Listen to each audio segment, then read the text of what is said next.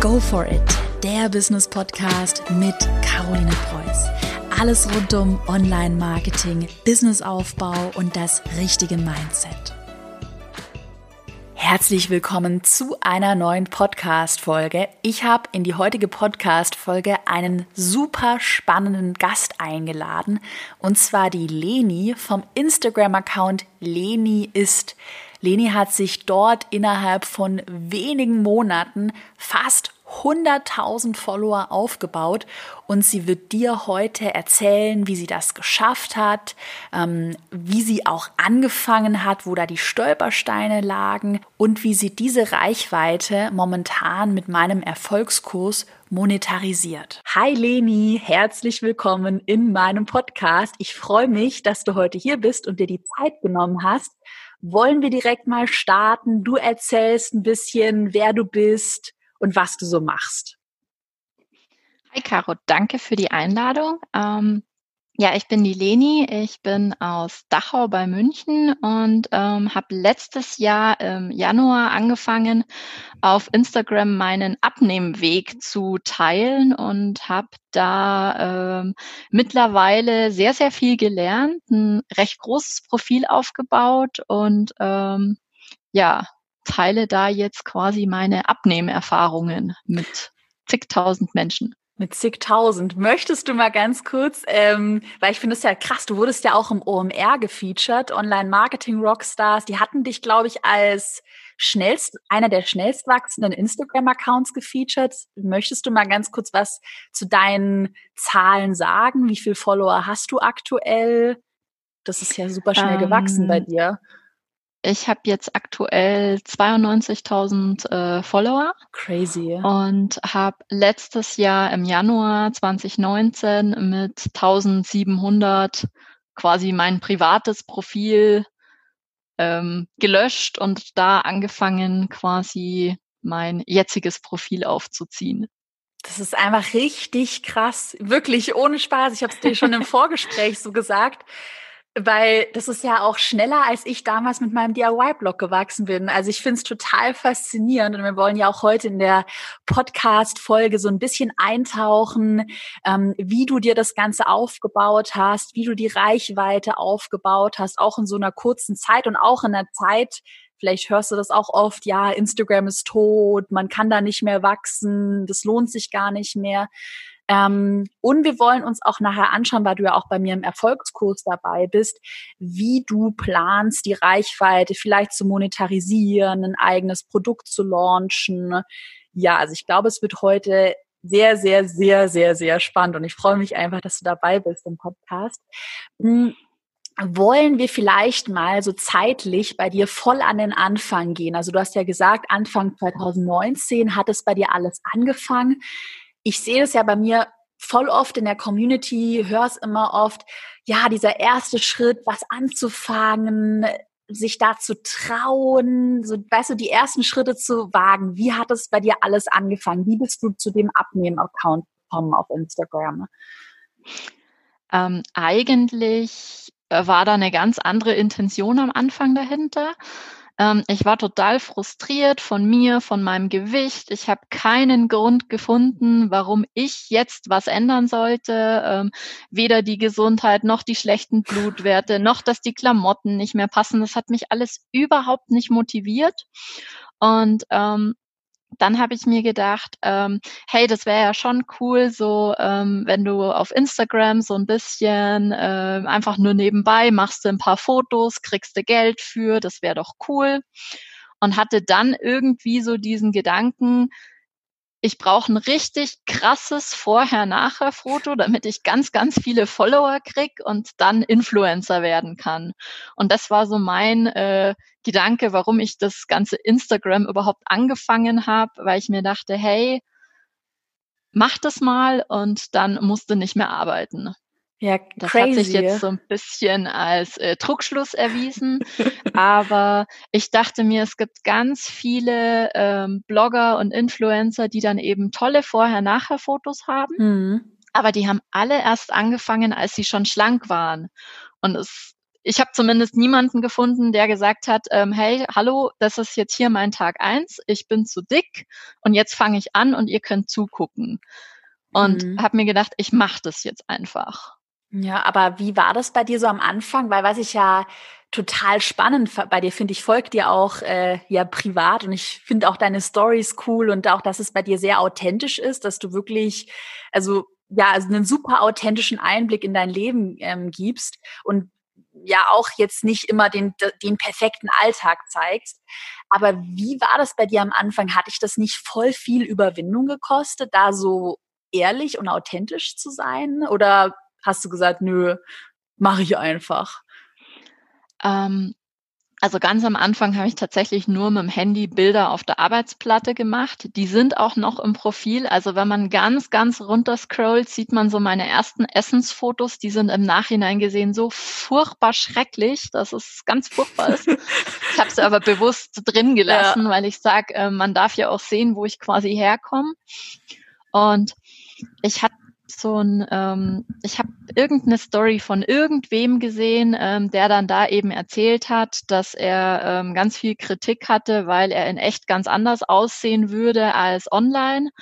Und ich habe gesagt, wenn ich ungestylt in der Assi-Jogginghose mit dem Hund draußen bin und mich jemand trifft ja. und sich dann irgendwie denkt, boah, die sieht in echt aber anders aus, dann ist das irgendwie auch Kacke. Und ähm, ich will ja nicht, dass die Leute dann äh, sagen, ja, nee, ist klar, die macht ihre Selfies immer schräg von oben, damit sie möglichst schlank aussieht. Ähm, das bringt mir ja nichts, wenn ich dann ähm, anders aussehe, als ich in echt aussehe. Hm. Und deshalb habe ich gesagt, ich mache das so, wie ich tatsächlich bin, weil Verstellen auf Dauer, gerade äh, wenn das wirklich erfolgreich werden sollte, das halte ich eh nicht durch. Ja, ja, das ist spannend, was du sagst. Ich hatte ja vor kurzem ähm, mit der Sissy einen Podcast-Interview und da hat sie was Ähnliches gesagt. Also, dass du, äh, oder sie hat halt von vielen YouTube-Kollegen berichtet, die dann total, also die quasi sich total verstellen, weil sie mit einer bestimmten Art viel mehr Follower bekommen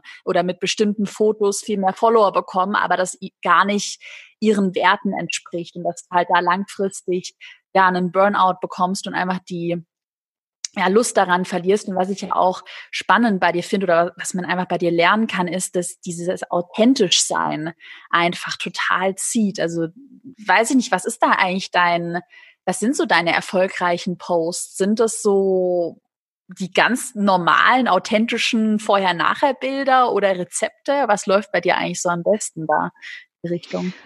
Ähm, am besten laufen tatsächlich die One-Pot-Pasta-Rezepte. Ah, ach, krass.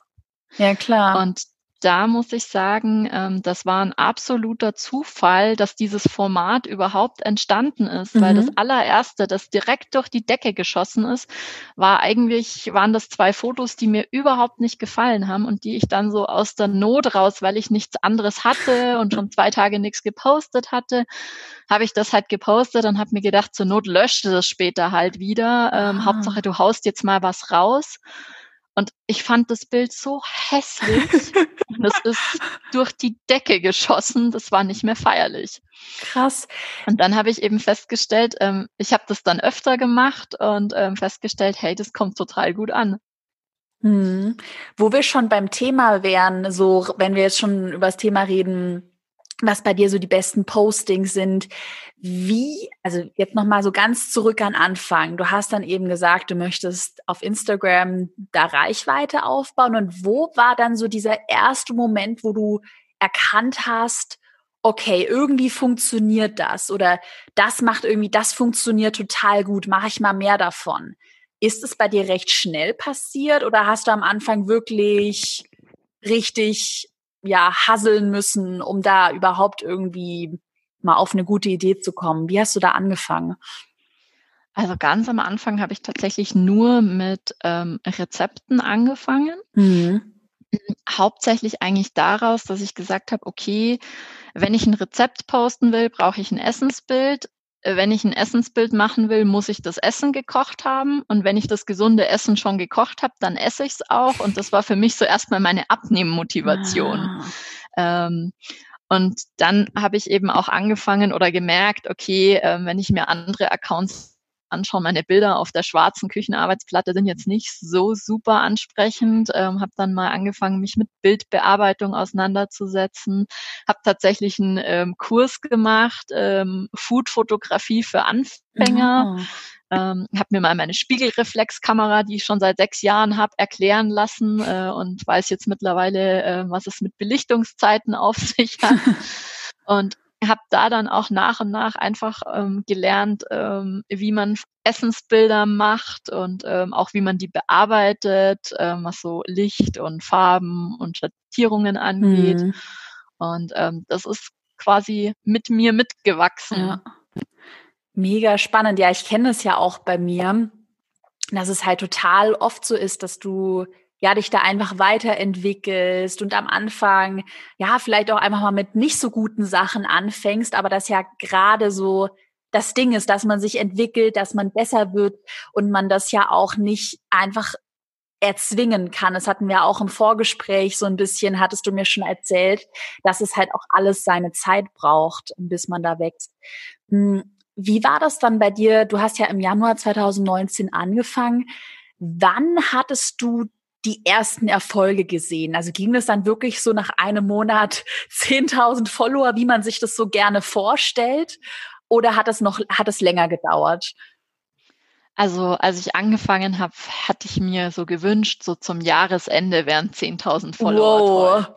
Wow. Das war so meine Intention. So, wenn ich das schaffe, dann bin ich total glücklich, dann habe ich es geschafft. Wow. Und ähm, am Anfang waren das, ich habe mich am Anfang jeden Abend erstmal ähm, dann wieder eingeloggt und habe geguckt und habe mir in die Notizen-App geschrieben, das Datum und wie viele sind's denn jetzt. Und am Anfang waren das wirklich, da habe ich mich über zehn Follower gefreut. Ja. Das war ein total erfolgreicher Tag, wenn ich zehn Follower mehr hatte. Ja.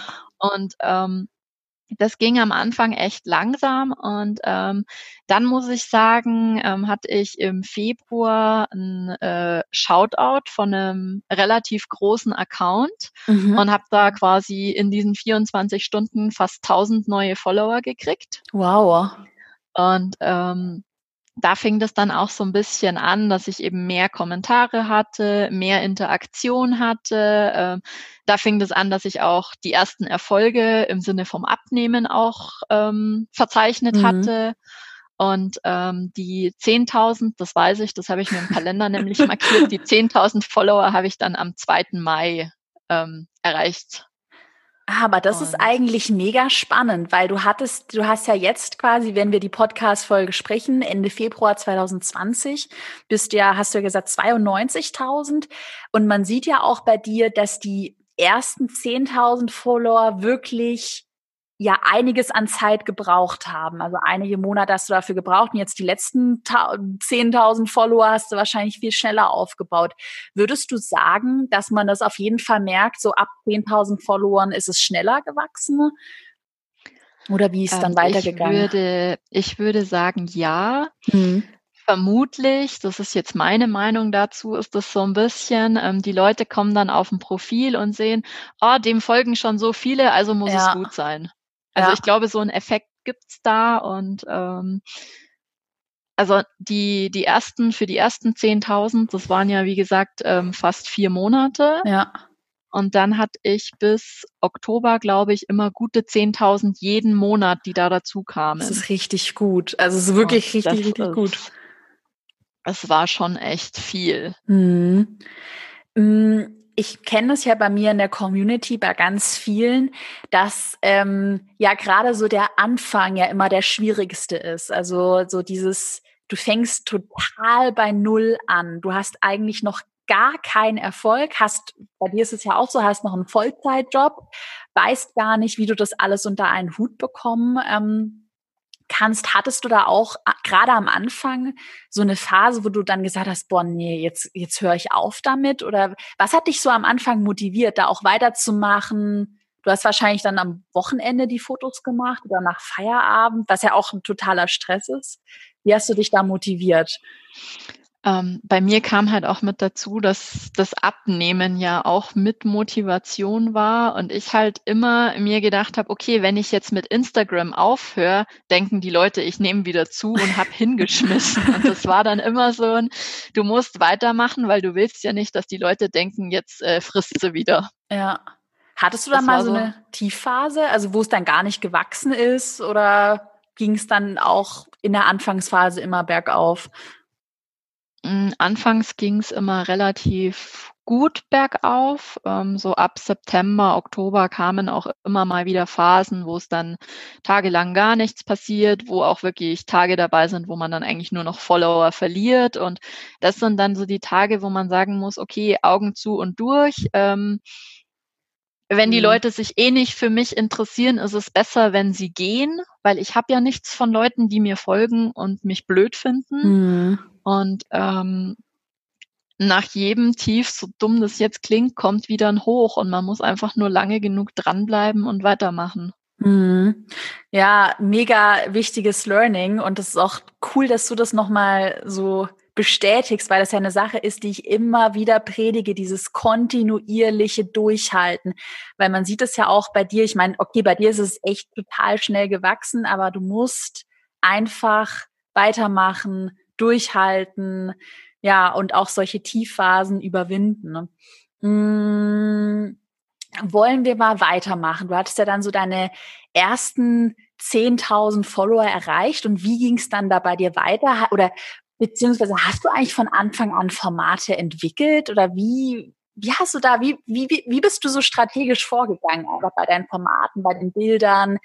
Wie hast du die weiter optimiert? Hattest du eine Strategie oder hast du einfach ja, so geschaut, was läuft? Am Anfang hatte ich gar keine. Da habe ich tatsächlich nur ähm, irgendwas gemacht, um was zu machen. Mhm. Und ähm, irgendwann, ich kann dir gar nicht mehr sagen, wie oder warum, habe ich dann auch deinen Podcast gefunden mhm. und habe da dann äh, die, die Instagram-Folgen gesuchtet. Ja. Und ähm, habe dann gesagt, okay, jetzt muss ich mal schauen. Und ähm, das Thema Formate kam relativ parallel mit, ich habe diesen Fotokurs ähm, gemacht mhm. und habe dann halt wirklich auch äh, angefangen, so diese ähm, Vorher-Nachher-Fotos beim Essen, also wo du auf der linken Seite die Zutaten siehst und auf der rechten Seite das fertige Essen. Ähm, das kam ganz gut an und ähm, was am Anfang auch sehr, sehr gut eine Zeit lang ging, waren so diese klassischen Food Diaries, wo mm. du mhm. auf einem Bild siehst, was hat man am ganzen Tag gegessen. Ja. Und ähm, dann war es tatsächlich einfach viel durchprobieren und ähm, einfach schauen, okay, wie viele Kommentare kriegt ein Post, wie viele Like gibt's, wie oft wird er abgespeichert, ähm, wie oft wird er per Story geteilt, wie oft wird er weiter verschickt. Mhm. Ähm, da einfach geschaut und da ist es halt auch wichtig, dass man sagt, okay, wenn man sowas ausprobiert, dass man nicht einfach nur ein Bild nimmt ja. und sagt, okay, probiere ich, das hat jetzt keine Likes gekriegt, also war es blöd, sondern dass man da wirklich das auch mal mit keine Ahnung, fünf, sechs, acht, zehn Bildern über ein paar Wochen hinweg testet, ob das ankommt oder ob es nicht ankommt und einfach schaut, wenn es gut ankommt, ob man es quasi reproduzieren kann. Ja, das heißt, wie hattest du da, wie, hm, oder du hast ja wahrscheinlich dann viel irgendwie auch dich inspirieren lassen, vielleicht irgendwie bei ähm, amerikanischen Bloggern. Hast du dann, oder wie hast du mit Formaten angefangen? Hast du dann quasi dir überlegt, okay, jetzt mache ich Food Diary, jetzt mache ich vorher, nachher, äh, Abnehmen-Post, jetzt mache ich, ähm, was hast du noch so, äh, Zutaten davor und Zutaten danach äh, oder fertiges Rezept. Hast du dir dann da verschiedene Formate schon aufgeschrieben und die dann immer durchgetestet oder hast du wirklich Step by Step mit einem Format nach dem anderen angefangen? Das ist so Step by Step entstanden. Also ich wusste ja dann irgendwann, okay, diese ähm, One-Pot-Gerichte, die sind super. Mhm. Ähm, die habe ich dann natürlich immer wiederholt und dann mit anderen Sachen einfach ähm, rumprobiert, ausprobiert. Ähm, ich muss tatsächlich sagen, alles, was sich wiederholt, waren reine Zufallstreffer. Ja, krass. Und meistens waren das Sachen, wo ich eigentlich gesagt hätte, das ist mir zu schlecht, das kann ja. ich nicht hochladen. Ja, also das kenne ich. teilweise schon so weit gewesen, dass ich gesagt habe, okay, wenn ich es richtig blöd finde, dann lade ich es jetzt erst recht hoch, weil meistens wird es dann gut.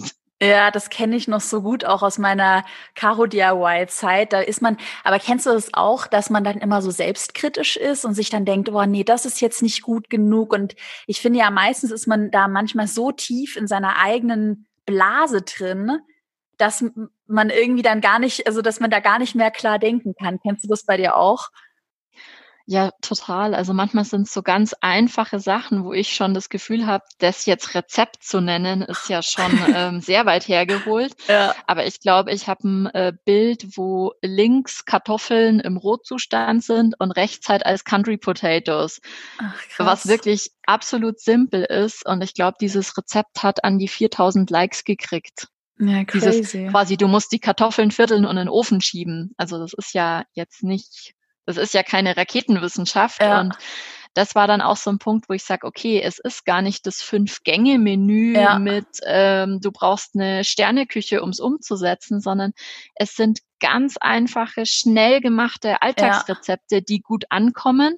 Also habe ich gesagt, gut, dann ähm, koche ich halt einfachere Sachen und probiere aus, ob das gut ankommt. Ja, ja, auf jeden Fall. So die einfachen, auch so Schritt für Schritt Sachen, so simpel wie möglich erklärt. Das ist, sehe ich auch bei mir in der Business-Nische, ist das, was am besten zieht. Ich habe mal noch eine Frage an dich, und zwar, was da deine Meinung dazu ist. Ich bekomme ja ganz oft auch immer auf meinen Instagram-Online-Kurs so die Frage, Caro, wie bekomme ich denn jetzt Follower? Wie wachse ich denn? Und dann sind es meistens Accounts, die das fragt, die dann halt irgendwie, ja, Selfies in die Kamera halten oder ja, einfach so austauschbare x-beliebige Fotos posten. Würdest du die Aussage von mir auch unterstreichen, dass Mehrwert extrem wichtig ist, um Follower aufzubauen? Ja, absolut. Hm. Also du brauchst ja einen Grund, warum die Leute dir folgen. Ja. Und in der Regel ähm, ist es einfach, wenn du kein Promi bist, dann ist dein Leben an sich nicht so interessant, als dass irgendein Fremder sich das angucken will. Ja. Dann musst du irgendwas haben. Bei mir sind es halt Rezepte, das heißt, ich bin gefühlt ein wandelndes Kochbuch. Ja. Und die Leute kommen, weil sie sagen, da gibt's Sachen, die A, schnell gekocht sind, die jeder kochen kann, auch wenn er eigentlich nicht weiß, wie man kocht. Und ähm, da kommt immer wieder was Neues und das kann man immer wieder neu nachkochen, also bleibe ich auch da. Und wenn ich jetzt nur Selfies machen würde, dann sage ich jetzt, mein Leben ist nicht so spannend, als dass man sich das immer angucken müsste. Aber hat das bei dir irgendwann mal Klick gemacht, dass du das so begriffen hast? Weil die Sache ist ja auch, als ich angefangen habe, da hat es bei mir mal so richtig Klick gemacht, weil ich habe am Anfang halt auch wirklich so einen Fashion-Blog gehabt und halt meine Outfits gepostet, mal irgendwie, weißt du, diese austauschbaren Fotos gepostet. Und irgendwann mal, als es dann bei mir halt auf Instagram überhaupt nicht gewachsen ist, da hatte ich aber vielleicht so um die 5000 Follower, da habe ich mir halt auch gedacht, ja, irgendwas, warum sollte man mir denn folgen? So mir als kleiner Karo. Was habe ich denn zu bieten? Und dann hat es bei mir auf einmal so voll Klick gemacht. Dann habe ich mit den Do-it-yourself-Tutorials bei mir damals angefangen. War das dir schon von Anfang an bewusst mit dem Mehrwert oder hat das bei dir auch irgendwann Klick gemacht? Das hat tatsächlich irgendwann ziemlich hart sogar Klick Erzähl. gemacht.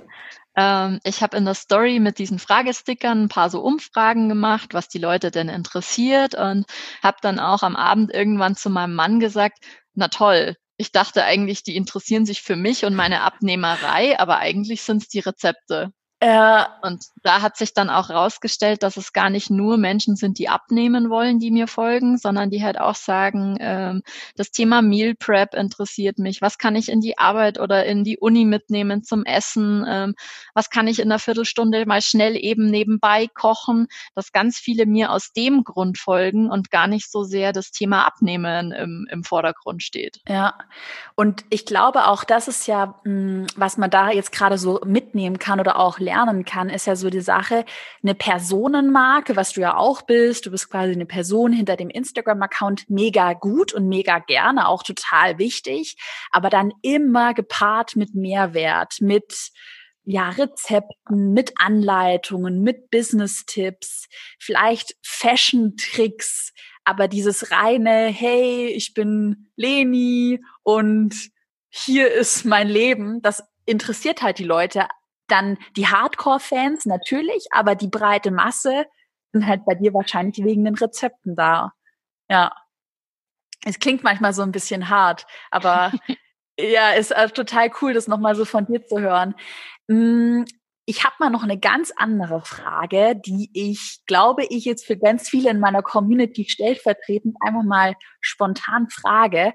Bei mir ist ja so in der Community, siehst du vielleicht auch beim Erfolgskurs in unserer Gruppe, da sind ja ganz viele mit dabei, die noch einen Business haben, einen Vollzeitjob haben, die vielleicht Kinder haben, also die sich jetzt nicht mit 100 Prozent ihrer Zeit Tag und Nacht auf das eigene Business konzentrieren können.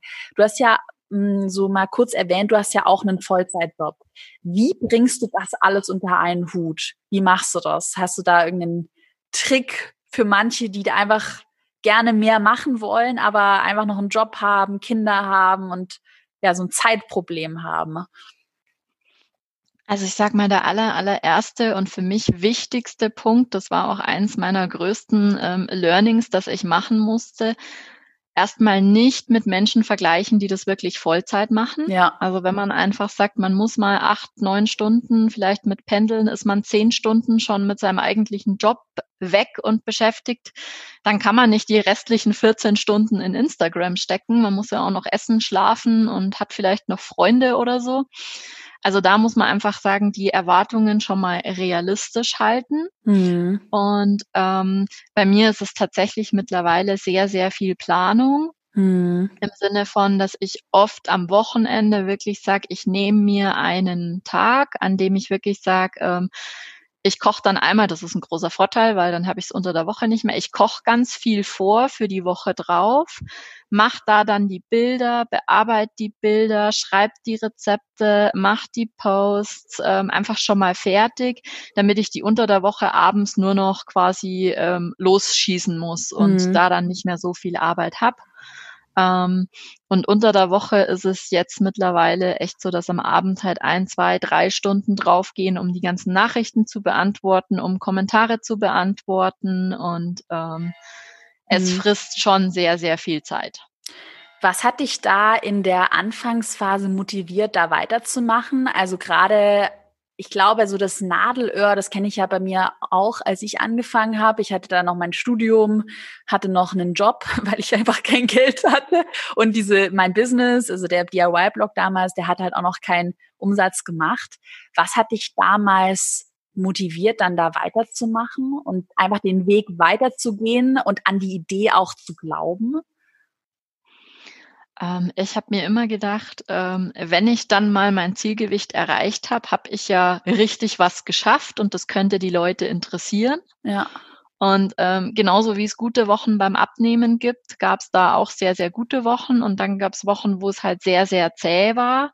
Und ich hatte ja schon so die Analogie vom Abnehmen, das Dranbleiben lohnt sich einfach. Ähm, und ähm, dann muss man halt wirklich auch mal sagen, Augen zu und durch. Mhm. Und es gibt ja einige Beispiele, ähm, hat man ja auch bei dir immer gesehen, ähm, die du gerne auch gezeigt hast, die den Instagram-Kurs gemacht haben, wo man einfach sieht, wenn man dran bleibt und wenn man sich da hinsetzt und wenn man auch wirklich konsequent immer und immer weitermacht, dann kann das am Ende funktionieren. Ja.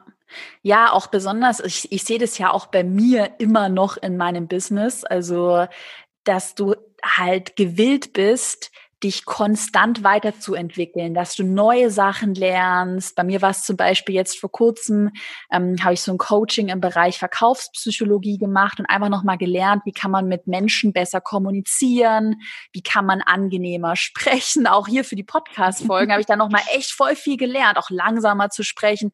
Und dann ist es natürlich immer so, ich, ich weiß nicht, ob du das kennst, aber es ist ja immer so, so ein ähm, wie sagt man das auf Deutsch, so nochmal so ein, so ein Schlag ein bisschen ins Gesicht, wo man sich denkt, boah, jetzt habe ich das schon so lange gemacht und jetzt muss ich noch mal was Neues lernen. Aber das ist halt echt die Sache, dass du, das siehst ja auch bei dir, wahrscheinlich bei deinem Instagram-Account, dass dann vielleicht mal was nicht so gut läuft und dass du dich dann neu erfindest und dir überlegst, was könntest du jetzt noch Neues machen und hier noch eine neue Idee und ja, ich weiß nicht, ob du es nach, nachfühlen kannst, dass man da halt immer weitermachen muss und immer, ja, sich irgendwie weiterentwickeln muss.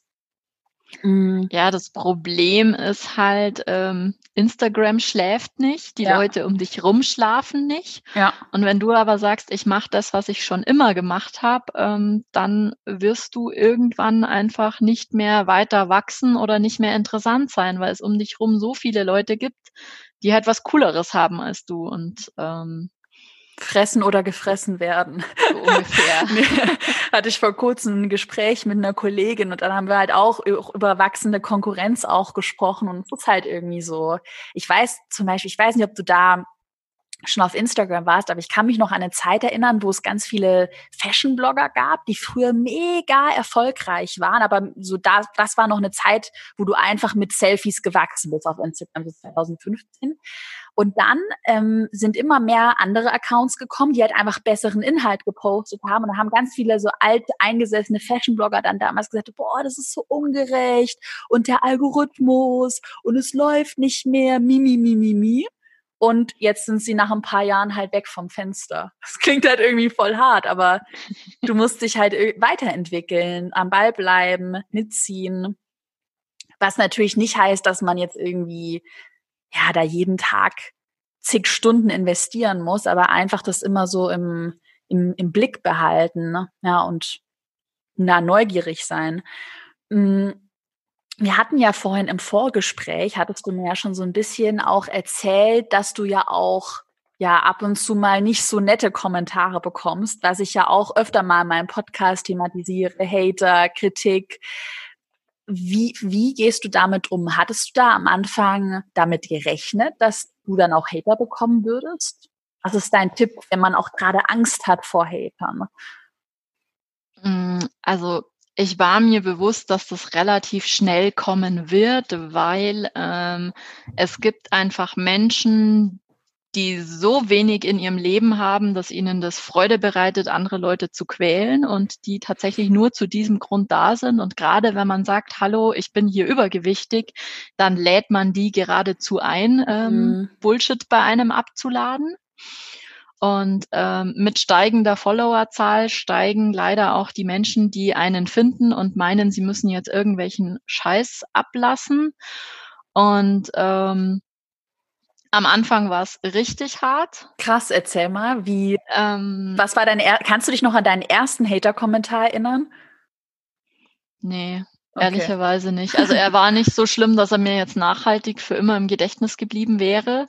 Ja. Ähm, es kommt halt ganz viel in Richtung, ja, du hast ja gerade mal 20 Kilo in einem Jahr abgenommen, was willst du denn überhaupt? Und ähm, das geht doch viel schneller und ähm, keine Ahnung, wie kommt so eine fette Kuh auf die Idee, hier Werbung für Sportklamotten zu machen? Was? Zieh dir lieber was anderes an. Und also da kommt schon richtig böses Zeug teilweise. Mhm. Ich hatte jetzt auch ähm, am Wochenende in meiner Story von einer ähm, quasi Blogger-Kollegin ähm, hatte ich das geteilt, weil ich es auch so furchtbar fand. Der hat dann einer geschrieben, wenn ich deine Fresse hätte, würde ich lachend in eine Kreissäge laufen. Was? Und oh Gott. Crazy. Das sind einfach so Sachen, oh. wo ich sage, ähm, kann man nicht ernst nehmen. Das hat überhaupt nichts mit mir zu tun, sondern sagt einfach nur, dass dieser andere Mensch keinerlei Erziehung genossen hat und Entschuldigung einfach nur ähm, blöd ist. Mhm. Und ähm, da so hart es mittlerweile oder so hart es klingt, ähm, versuchen nicht an sich ranzulassen, direkt blockieren, ja. nicht antworten und ähm, sich denken, armer, armer Mensch. Hm. Ja, das ist immer nochmal, ich finde es total wichtig, das hier in einem Podcast auch immer wieder auch mal von anderen Seiten zu thematisieren, weil ja, also zum Beispiel bei mir ist es so, ich kann damit mittlerweile recht gut umgehen, aber ich sehe es halt bei ganz vielen und es ist auch einfach total schade, wenn man sich da irgendwie die eigene Idee so vermiesen lässt, dass halt ganz viele total Angst haben, sich öffentlich zu zeigen, ja, wegen Angst vor, aus Angst vor Hatern, Kritik, weil man ja dann auch angreifbar wird. Ja. Ich denke mir dann immer, dieser Mensch muss mein Leben so interessant finden, dass es ihm die Zeit wert ist, mir eine blöde Nachricht zu schicken. Hm. Und dann denke ich mir immer, wie langweilig muss dessen Leben sein. Ja, ja.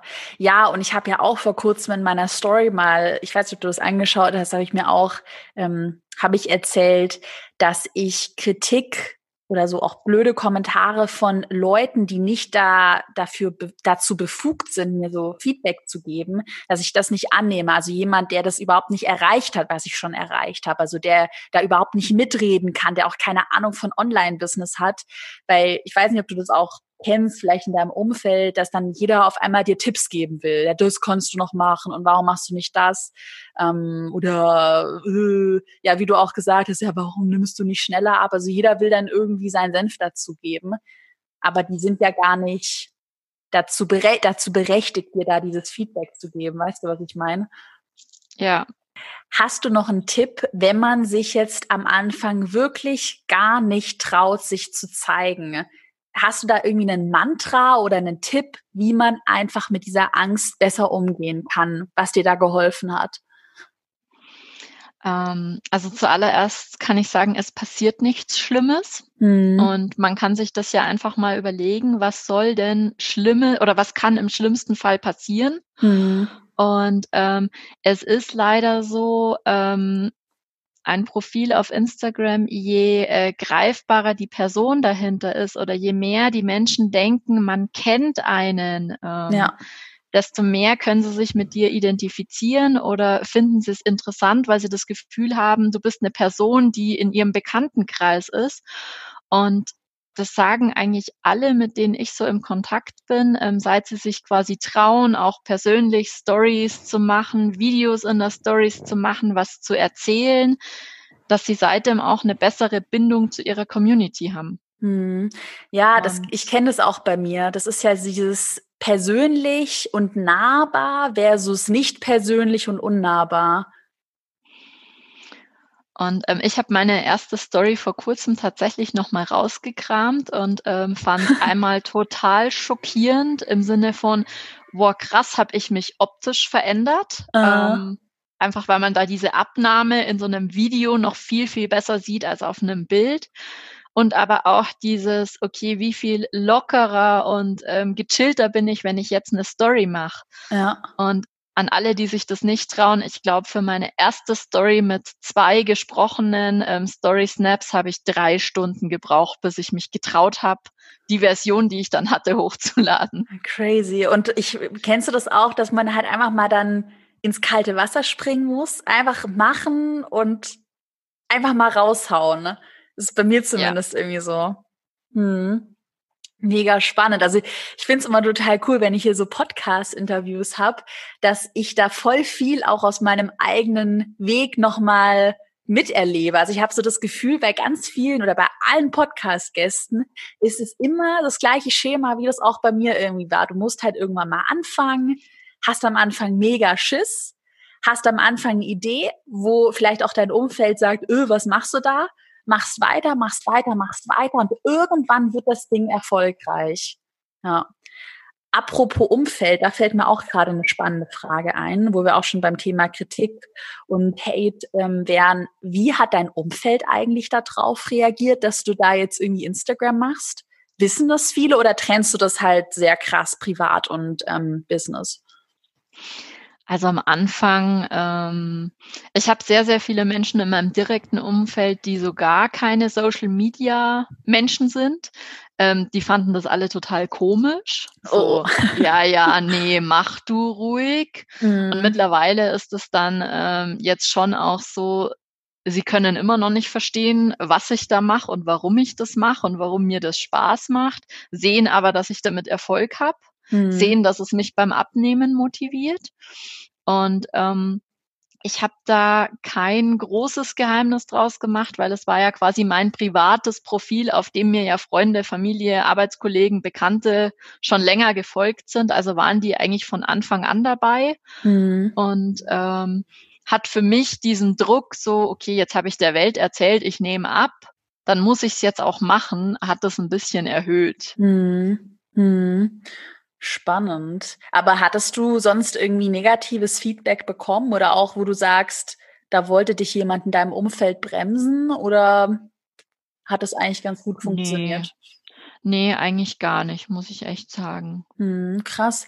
Ja, weil ich kenne das bei mir, also bei mir persönlich oder auch bei ganz vielen in der Community, wo ja, wo dann auch manchmal das Umfeld da das einfach nicht versteht und dann auch ja vielleicht keine so große Lust auf deine auf den Erfolg hat und das auch irgendwie nicht nachvollziehen kann. Aber es ist ja mega cool, dass es bei dir eben nicht so ist, weil es ich das von ganz vielen höre, so Unverständnis, äh, was machst du da?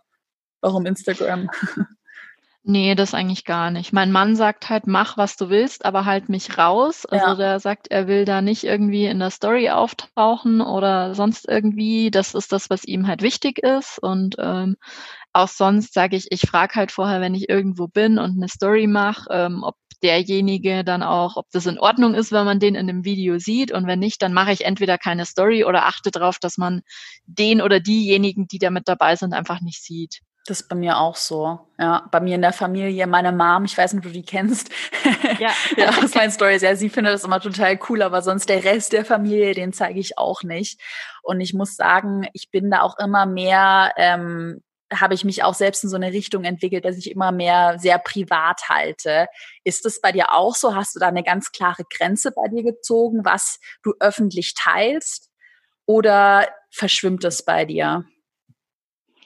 Hm, also ich habe eine relativ klar, klare Grenze insofern, dass ich sage, wenn ich in der Arbeit bin, bin ich auch in der Arbeit. Mhm. Ähm, ich mache es zwar schon ab und an, dass ich in der Mittagspause meine Story mache oder wenn ich mir einen Kaffee holen gehe, mal ein paar Nachrichten beantworte oder ähm, ich kann mir meine Arbeitszeit relativ gut einteilen, sodass zwischendurch auch mal einfach zwei oder drei Stunden Pause sind und ich danach erst wieder weitermache.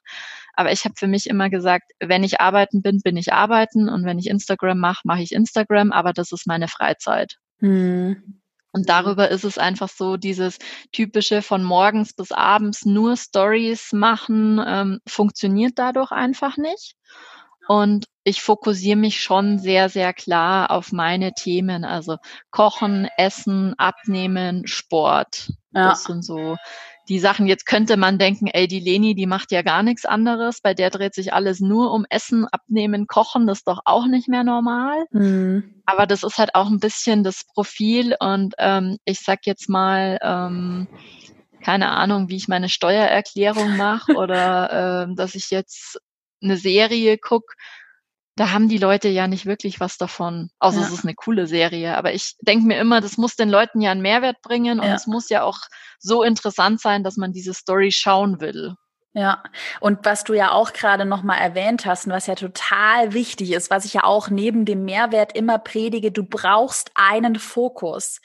Und ich glaube, was man ja auch gerade bei dir rausgehört hast, da, hat dadurch, dass du diesen, du, dass du sehr strukturiert arbeitest, dass du ähm, mehrere Rezepte dann auf einmal fotografierst, dass du ganz genau weißt, was du postest, dann bist du ja auch viel effektiver, weil du halt ganz wenig machst und oder was heißt ganz wenig, aber machst jetzt nicht noch Fashion und jeden Tag Daily Vlogs und was auch immer, machst halt weniger und das, was du machst, machst du halt richtig gut und fokussiert.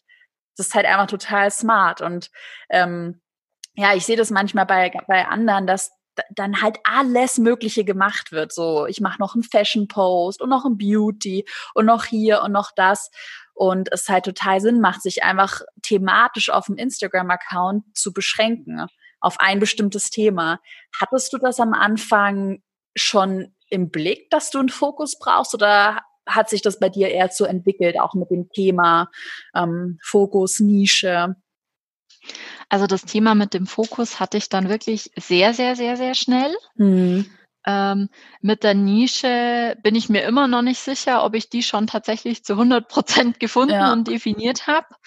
Ähm, aber dieser Fokus war schon einfach wichtig und ich habe das auch ich musste am Anfang echt lernen, dass nicht jeder meine Meinung zu seinem ja. Account hören will. Und wenn ich es gut gemeint habe und da jemand einen Tipp geben wollte, dann oft auch sehr pumpig zurückkam, ja, das bin aber ich und ähm, das gehört zu meinem Leben und deshalb ist es so. Ja. Aber ich sag halt auch, wenn du dann erst sagst, da hast du zwei Rezepte, dann kommt ein Foto nur vom Hund, dann kommt wieder ein Rezept, dann kommt ein Foto von der Garage und dann kommt meine Handtasche dann finde ich das halt schwierig. Warum, wenn mich jetzt das Thema Rezepte interessiert, soll ich dem folgen, wenn dann alles mögliche andere kommt, was mich so gar nicht interessiert?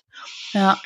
Und, ähm, da habe ich sehr früh sehr klar gesagt, okay, ähm, es hat immer einen Bezug zum Thema Abnehmen, Fitness, Sport oder eben Essen, Rezepte, damit das thematisch einfach zusammenpasst. Und was man ja da auch gerade voll gut nochmal raushören konnte, ist diese Sache, ähm, dass man das eigene Ego zurückschrauben muss. Weil du hast ja gerade so erwähnt, dann Antworten, die, wenn du Feedback gibst, dann wird pumpig geantwortet, öh, das ist mein Leben und red mir da nicht rein.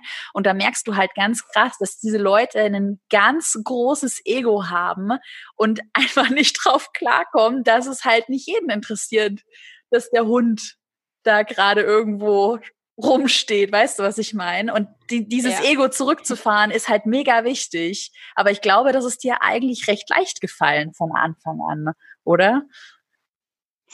Ich glaube einfach dadurch, dass ich ja, ich wollte ja wachsen und ich wollte ja erfolgreich werden. Und wenn man sich einfach anschaut, welche Accounts richtig groß sind und was die machen, und wenn mir dann jemand Feedback gab, ähm, dann war ich vielleicht auch mal drei Tage total angefressen und fand den total blöd. Ja. Und irgendwann ist dann aber, okay, eigentlich hat er schon recht. Ähm, ja, ich kenne das. Soll ich dann meine, ich muss gleich noch was erzählen. Freundin, ja. ähm, eben so ein paar Bilder geschickt, habe gesagt, ich verstehe das gar nicht, bei der funktioniert das so gut und bei mir gar nicht. Und dann hat die mir knallhart um die Ohren gehauen. Ja, also ganz ehrlich, bei dir, das ist ja, das ist verschwommen, das ist nicht sauber ausgeschnitten, das ist totales Durcheinander, das Bild ist einfach nur hässlich.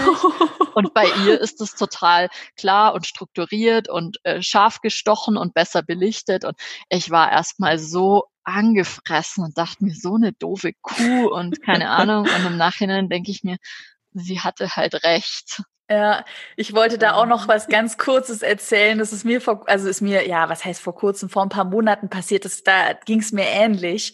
Ähm, da hatte ich ein Video gedreht mit jemandem, mit einem Videografen und dann meinte der irgendwann so, Caro, ganz ehrlich, deine Stimme klingt so schrill und künstlich und so zickig. Keiner will sich das anhören. Und das war halt in so einer Phase, wo ich einfach total gestresst war. Und da, da war ich erstmal so sauer und dachte mir so, boah, was will der jetzt? Ich will einfach nur mein Ding machen. Und dann irgendwann habe ich es mir nochmal angehört und dachte mir so, eigentlich hatte der halt echt recht. Meine Stimme klang da einfach so nervig. und dann habe ich halt auch gesagt, okay, Ego zurückschrauben. Er hat recht, Stimme klingt nervig. Ich behebe das und ich optimiere und ich übe. Ja, und hast du das Video dann nochmal neu gemacht? Nee, ehrlich gesagt, da bin ich richtig knallhart. Ähm, kann ich auch jedem irgendwie nur empfehlen. Ich habe es dann einfach hochgeladen. Das habe ich mittlerweile bei ganz vielen Sachen, dass ich halt auch immer dann manchmal denke, oh, das ist nicht gut genug oder oh, ist das hier gut? Und dann sage ich mir irgendwann so, nee, come on, einfach hochladen. Ja. So, ehrlich gesagt, meine Devise. Du hast ja auch gesagt, mit deinem ähm, einen Post, der da so viral gegangen ist, diese One-Pot-Pasta. Ja, manchmal einfach mal ausprobieren, einfach mal machen ne? und hochladen. Ja. ja mega spannend. Wir haben ja jetzt schon sehr viel so in Richtung Community-Aufbau, Reichweite-Aufbau, Umgang mit Kritik geredet. Und was natürlich jetzt so ein bisschen spannend ist zum Abschluss der Podcast-Folge, jetzt ist ja so, du hast ja 92.000 Follower, mm, aber die 92.000 Follower, die bringen dir ja erstmal kein Einkommen, weil ja, womit würdest du dann dein Geld verdienen? So mit den Followerzahlen allein verdienst du ja kein Geld. Und du bist ja auch beim Erfolgskurs dabei. Wie planst du aktuell dir da mit der Reichweite weiter ein Business aufzubauen? Was ist da aktuell so deine Strategie, dass du auch sagst, ey, es muss sich ja auch finanziell für mich irgendwie lohnen, dass ich diesen Account ja mit viel Leidenschaft und Mühe bespiele? Ähm, da muss ich vielleicht ein Stückchen ausholen, mhm. ähm, was ich für mich relativ früh gesagt habe, ähm, ich möchte kein reiner Werbekanal werden. Und ähm, ich habe mir ganz am Anfang schon gesagt, ich arbeite in gar keinem Fall ähm, Story gegen Produkt oder Post gegen Produkt. Das mache ich von Anfang an ein, einfach nicht. Mhm.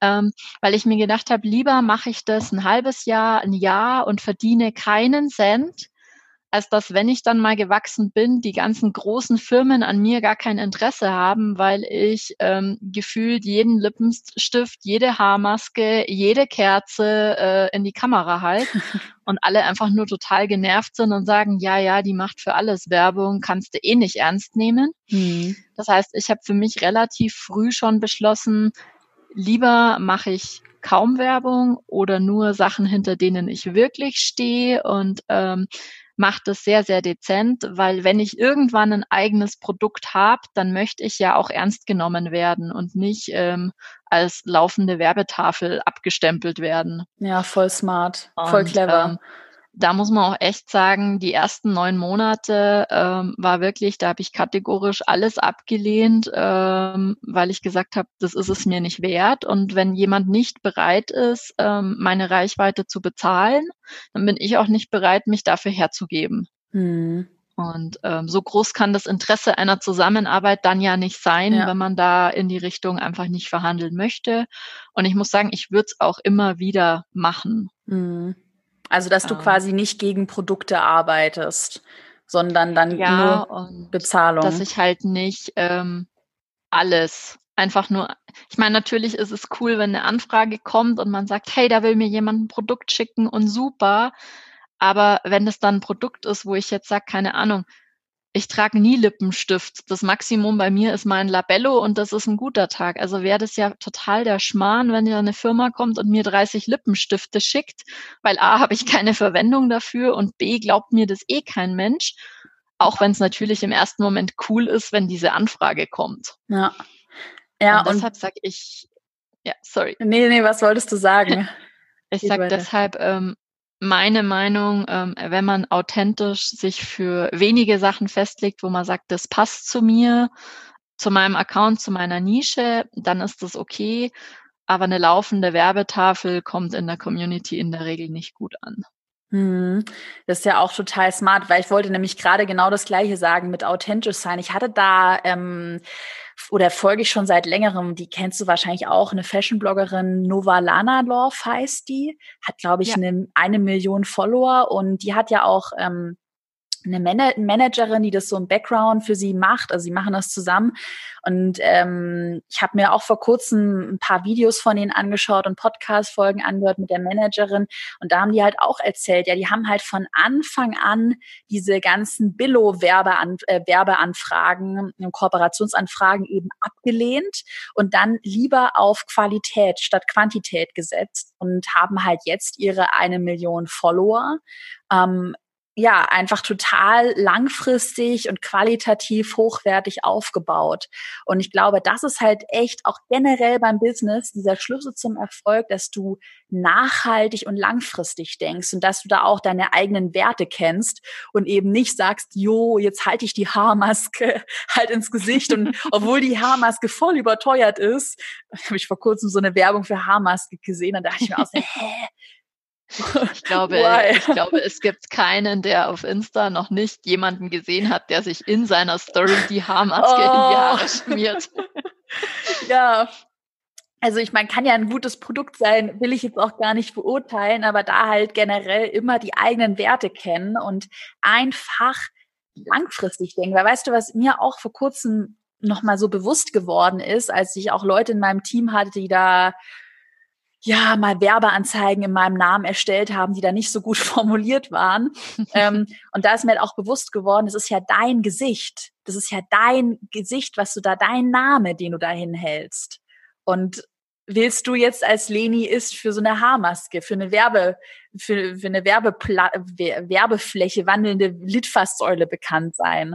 Und ich glaube, das vergisst man halt, da man sich da so schnell von dem Geld so hin, hinreißen lässt.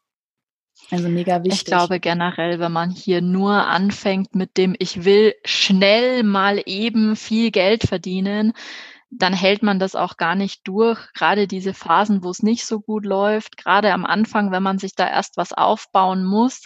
Man sollte immer was machen, was einem Spaß macht. Man sollte was machen, wo man sagt, und wenn ich in einem Jahr keinen Cent verdient habe, dann war es trotzdem wert, dass ich das gemacht habe. Voll. Das ist richtig gut, und, was du sagst, äh, ja.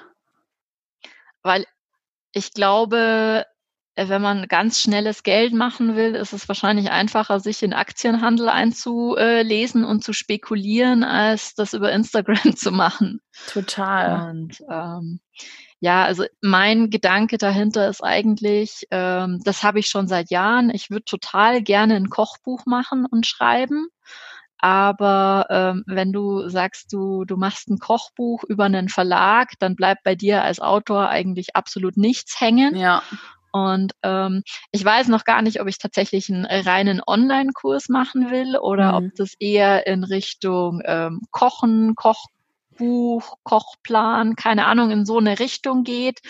Ähm, aber ich dachte mir mit dem Erfolgskurs eben auch, ähm, das, was du da an Input drin hast, das kann man ja auch in andere Bereiche adaptieren. Und da sind so viele Sachen, die man lernen kann, dass ich da mit Sicherheit viel mitnehmen kann, auch wie ich mich von der Planung her vielleicht aufstelle, wenn ich das Thema, ich plane mein Kochbuch, mein E-Book, was ja dann auch ein digitales Produkt ist, ähm, dass ich da ganz viel auch aus dem Erfolgskurs rausholen kann. Voll, ja, auf jeden Fall. Das ist ja auch, das ist ganz witzig, dass du das sagst, weil ich äh, plane ja gerade den Erfolgskurs 2.0, also die so eine, ja, eine neue Version, wo sich einfach nochmal inhaltlich die Strategie nicht, also die komplette Strategie wird sich nicht ändern, aber einfach nochmal ein paar mehr Tipps und Tricks und da dachte ich mir auch, als ich da das Konzept geschrieben habe, so Mensch, eigentlich ist der Erfolgskurs, egal was du online vermarktest, jetzt mal abgesehen von Online-Kurs, ist halt dieses System so smart, dass du die Sache einfach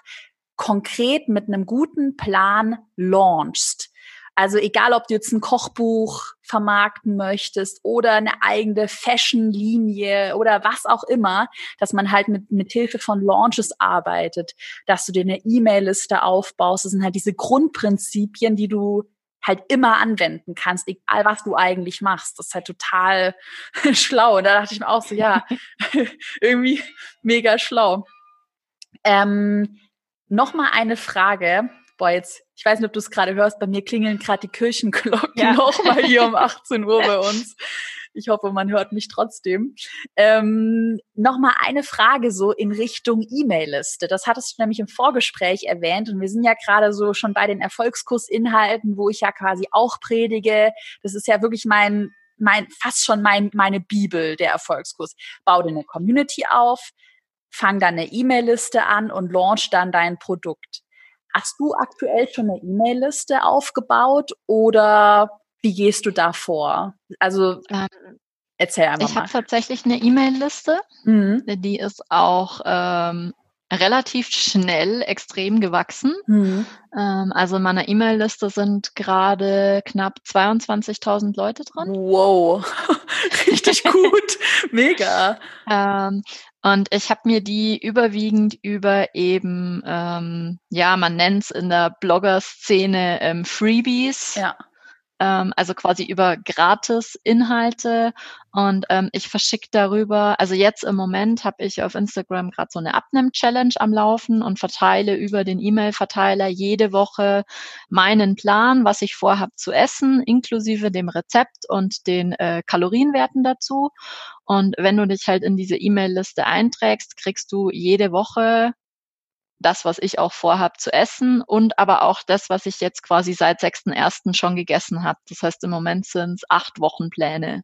Das heißt, über den, also quasi der Anreiz für alle, die jetzt vielleicht auch noch nicht so eingearbeitet sind ins Online-Marketing, du setzt quasi den Anreiz, dass du sagst, hey, trag dich jetzt noch in meine E-Mail-Liste ein und dann erhältst du einen Freebie, das heißt ein Geschenk, mein Ernährungsplan. Also du erhältst noch etwas zusätzlich zu dem, was ich dir auf Instagram teile. Das ist quasi deine Strategie, oder? Genau. Was war für dich so der Grund, dass du gesagt hast, du fängst jetzt an mit einer E-Mail-Liste? Weil ganz oft bekomme ich dann zu hören, auch gerade ähm, ja auch sogar von Erfolgskursteilnehmern, die dann sagen, ja, ich habe ja aber Social Media und ist alles total cool. Oder es gibt ja auch manche Coaches, ich weiß nicht, du das auch kennst, die dann sagen, nee, du brauchst ja nur eine Facebook-Gruppe und wirst schon irgendwie Millionär. Du brauchst gar keine E-Mail-Liste. Was war für dich so der Grund, dass du gesagt hast, hey, ich mache jetzt noch meine E-Mail-Liste? Ähm, ich hatte auf Instagram tatsächlich das Ding, dass ähm, Instagram gesagt hat, als ich mehrere Kommentare unter einem Post ähm, beantwortet habe, das ist ein ungewöhnliches Verhalten. Ähm, ah. Wir sperren jetzt die Kommentarfunktion und dann konnte ich eine Woche lang nichts kommentieren. Eine Woche? Eine Woche. Krass. Und dann habe ich erst mal gemerkt, boah, krass, wie abhängig ich von Instagram bin. Oder wenn man mir mein Profil hacken würde, ja. ähm, dann bin ich quasi weg und habe keine Möglichkeiten, den Leuten zu sagen, hey, ich bin jetzt hier weg und das ist mein neues Profil oder und habe mir dann gedacht, wenn ich eine E-Mail-Liste habe, habe ich eine Möglichkeit, ähm, die Leute zu erreichen, selbst wenn Instagram von heute auf morgen ohne Grund mein Profil löschen würde. Hm. Und habe für mich beschlossen, ich möchte mich nicht so abhängig von einer einzigen Plattform machen und ähm, man hat halt auch super die Möglichkeit, da meine Datei oder ein Video oder irgendwas mitzuschicken, ähm, was man vielleicht nicht frei verfügbar auf Instagram haben möchte oder wo man sagt, das ist ja auch was Besonderes, wenn jemand einem seine E-Mail-Adresse anvertraut, dass man den nicht mit allem möglichen Schwachsinn zumüllt, äh, sondern ja. halt sagt, hey, der kriegt da was Sinnvolles von mir und das soll sich für den genauso lohnen, wie ähm, wenn er mir auf dem Instagram-Profil folgt. Total. Und du hast ja auch, was ich auch bei mir in der E-Mail-Liste merke, auch gerade jetzt in Bezug auf Conversion-Raten, du hast ja auch noch mal einen viel engeren Bezug, weil halt eine E-Mail wirklich im, im Postfach mit persönlicher Ansprache landet. Und es halt einfach total smart ist, wirklich, ich predige das ja so oft, ist einfach so smart ist, noch eine E-Mail-Liste aufzubauen. Gerade was du ja auch schon gesagt hast, ähm, wenn der Account mal gehackt wird, wenn Instagram vielleicht doch mal irgendwie Algorithmen ändert und ja, auf einmal, keine Ahnung, deine Posts nicht mehr so gut ausgespielt werden. Man wird einfach, wenn man eine E-Mail-Liste hat und auf mehreren Kanälen auch aufgestellt ist, dann wird man einfach ein bisschen entspannter und stresst sich nicht immer so, weil bei mir, ich weiß nicht, ob du das kennst, aber bei mir, bei mir, als ich nur den DIY-Blog hatte, da war es halt auch manchmal so, wenn dann ein Post mal nicht so viel Reichweite hat, dass dann gleich mein ganzer Tag gelaufen war. Da hatte ich total schlechte Laune. Kennst du das auch bei dir? Ja. Absolut. Ja, und vor allem, wenn man eigentlich sicher war, hey, das ist so ein cooles Foto, das finde ich so super, das war so lecker und das muss einschlagen. Und dann sitzt man da und denkt sich, hey, was ist los? Ich verstehe es nicht. Warum? Und ähm, so hat man halt einfach noch was anderes, wo man einfach sagt, das habe ich ein bisschen besser in der Hand, das kann ich besser steuern, als ähm, ob Instagram mich jetzt ausspielt oder nicht. Ja, total, auf jeden Fall. Nee, das ist so wichtig und das ist auch hier so wichtig und deshalb finde ich unsere Podcast-Folge heute auch so cool. Es ist halt total wichtig, immer wieder auch ehrlich und nachhaltig zu kommunizieren, dass ein Business halt Zeit braucht, dass du dir eine E-Mail-Liste aufbauen musst und dass du halt nicht über Nacht einfach mal Millionär wirst. Aber ich meine, was du ja jetzt aufgebaut hast, du hast ja jetzt fast 100.000 Follower, das ist halt so eine Grundlage, die dir halt auch einfach niemand mehr wegnehmen kann. Das hast du jetzt halt für immer. Das ist ja ein mega guter Unternehmenswert, also eine Unternehmensgrundlage. Ähm, ja, und manchmal muss man halt einfach arbeiten, sich das aufbauen und dann hat man es halt und muss halt den Berg hochsteigen. Mm, zum Abschluss der Podcast-Folge habe ich noch eine spontane Frage an dich. Und zwar wenn jetzt jemand wirklich ähm, bei Null startet und sagt, okay, ich habe irgendwie eine coole Idee, ich möchte gerne auf Instagram starten, welche Tipps würdest du demjenigen mit auf den Weg geben? Also was wären auch so Sachen, wo du dir gewünscht hättest, dass du das vielleicht schon früher gewusst hättest, dass dir das jemand gesagt hat? Ja, was wären da so Tipps? Also am wichtigsten, glaube ich, ist tatsächlich einfach mal anfangen. Mhm. Wenn man null Follower und null Posts hat, dann ist die Wahrscheinlichkeit, dass direkt der erste viral geht, äh, eigentlich nicht vorhanden. das heißt, ähm, es ist, glaube ich, erstmal äh, wurscht, was man macht. Hauptsache, man kommt aus dem Quark und fängt mal an. Mhm. Und dann ist tatsächlich ähm, Netzwerken.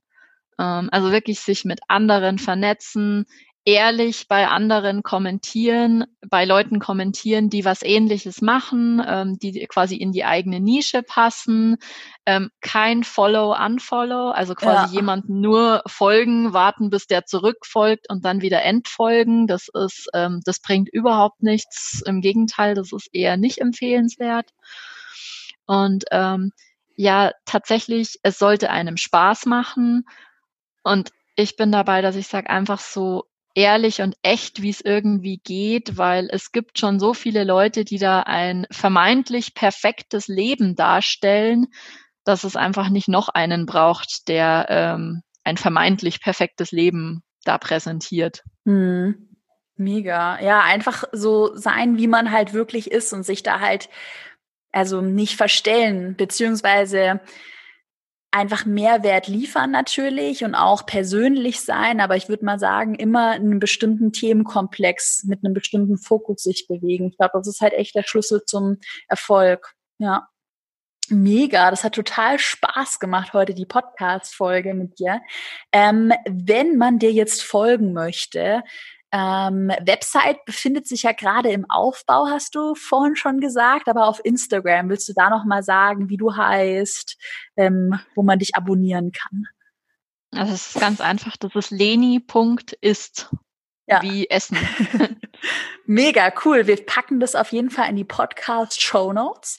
Ähm, alle bitte mal der Leni folgen. Ich folge dir auch und ich finde deinen Account mega und ich bin mal sehr gespannt, wann dann dein erster Online-Kurs online geht und was du sonst noch so machst. Aber es ist auf jeden Fall Hammer, was du dir für eine ähm, Grundlage aufgebaut hast. Und ich bedanke mich ganz herzlich bei dir für die Zeit heute und dass du in meinem Podcast zu Gast warst. Bis bald. Danke für die Einladung. Gerne. Hat Spaß gemacht.